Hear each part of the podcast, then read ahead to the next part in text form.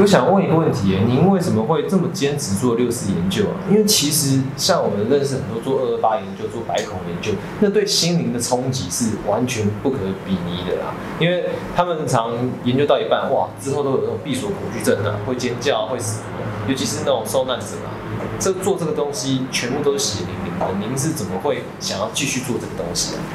对这个问题很好，就是一方面，因为中国政府一直把六四屠杀真相封杀嘛，所以造成中国一代一代的年轻人就根本不知道北京发生了屠杀。所以我因为比较特殊，就是说在所有六四参与者里头，我是一个那个文献学者，所以受过这个考据学这些专业的训练，所以我有能力在文字资料欠缺的情况下，我可以用专业能力去。进行搜寻跟研判，这是一个学学术的背景。但最重要的，为什么让我这么坚持下来，是主要因为那个亲身看到的那个六四屠杀那个场面。所以就是在一九八九年六月四号，呃清晨六点钟左右的时候，我就是跟随着那个学生从天安门广场撤离的队伍，然后到了那个呃西长安街，就是。中共中央跟国务院所在地新华门附近的六步口，我们队伍是有次序的，靠着最路边走，也就自行车道走。啊，长安街是中国最当时最宽的街，大概有八十米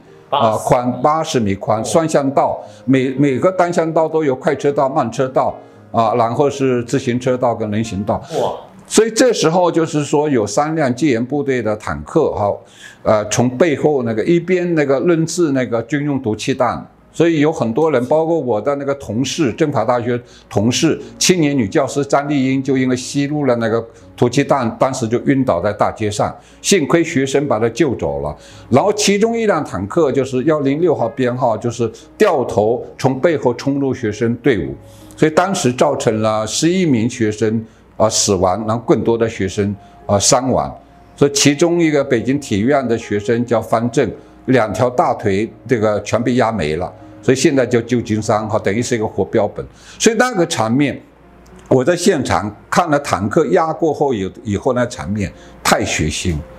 因为过去读书读了很多从古书，读了太多的书，都碰到所谓的血腥的场面，但是都没有自己亲眼。目睹哈六步口坦克追压学生队伍这个场面的血腥，啊，很多学生遗体都是被压在那个自行车上面，其中有一个遗体是自行车的车把从他的胸口穿透出来，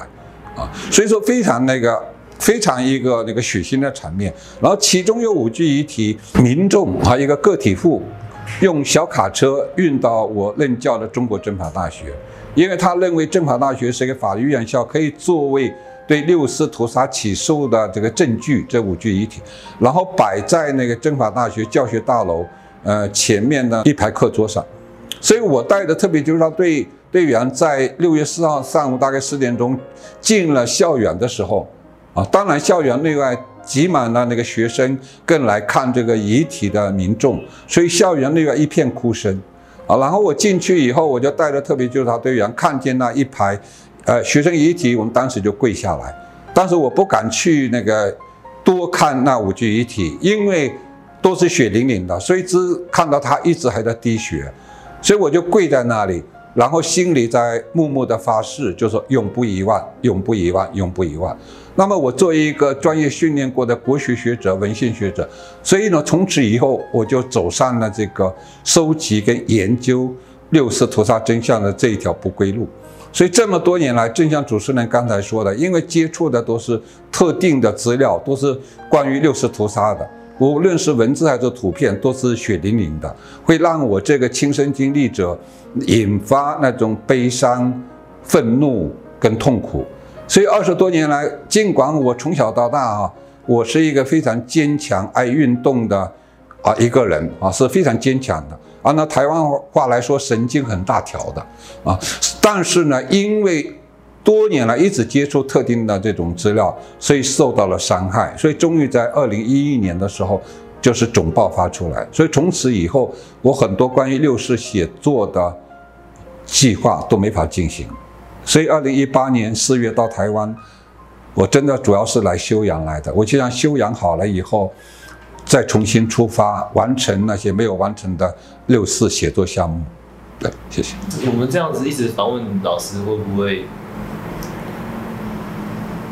打扰到您了？没有这个我还承受得起了。说实话，就是说，因为啊、每年的六四纪念前夕的话，我是那个很多媒体、各国媒体的采访对象。因为像我这样今天被公认为六四屠杀研究的权威，也只有我。因为因为我刚才说了，在中国只有北大当时有这个专业，而且每两年才招十几个学生，所以说本来这种专业训练人就不多。然后你又愿意承担这种那个精神各方面压力去做的人，那更少了。关键就是说，现在我要写，我就写不出来，包括你们的专访。你要让我自己去写一个提纲，我都没法写。所以我那个二零一八年刚到台湾的时候，在我是因为是在东吴大学张国强人权研究中心做访问学人，所以他们很希望开一个国际迷你课程。所以说三个半天就讲天安门事件的整个过程，包括学运跟屠杀。很有意思的就是说，那那那那那个整个课程从头到尾，我没有一个讲授的提纲，没有一个字。我事先跟他们说了抱歉，但是所有的东西资料都在我的脑海里头，所以那个课讲得非常成功，他们全程做了呃录音录影，作为他们那个永久的课教教程。他们那些中学老师也很惊讶，听课学生很惊讶，他们可能第一次经历到说一个大学老师在讲台上讲了三个半天的课，竟然没有一个文字的出现。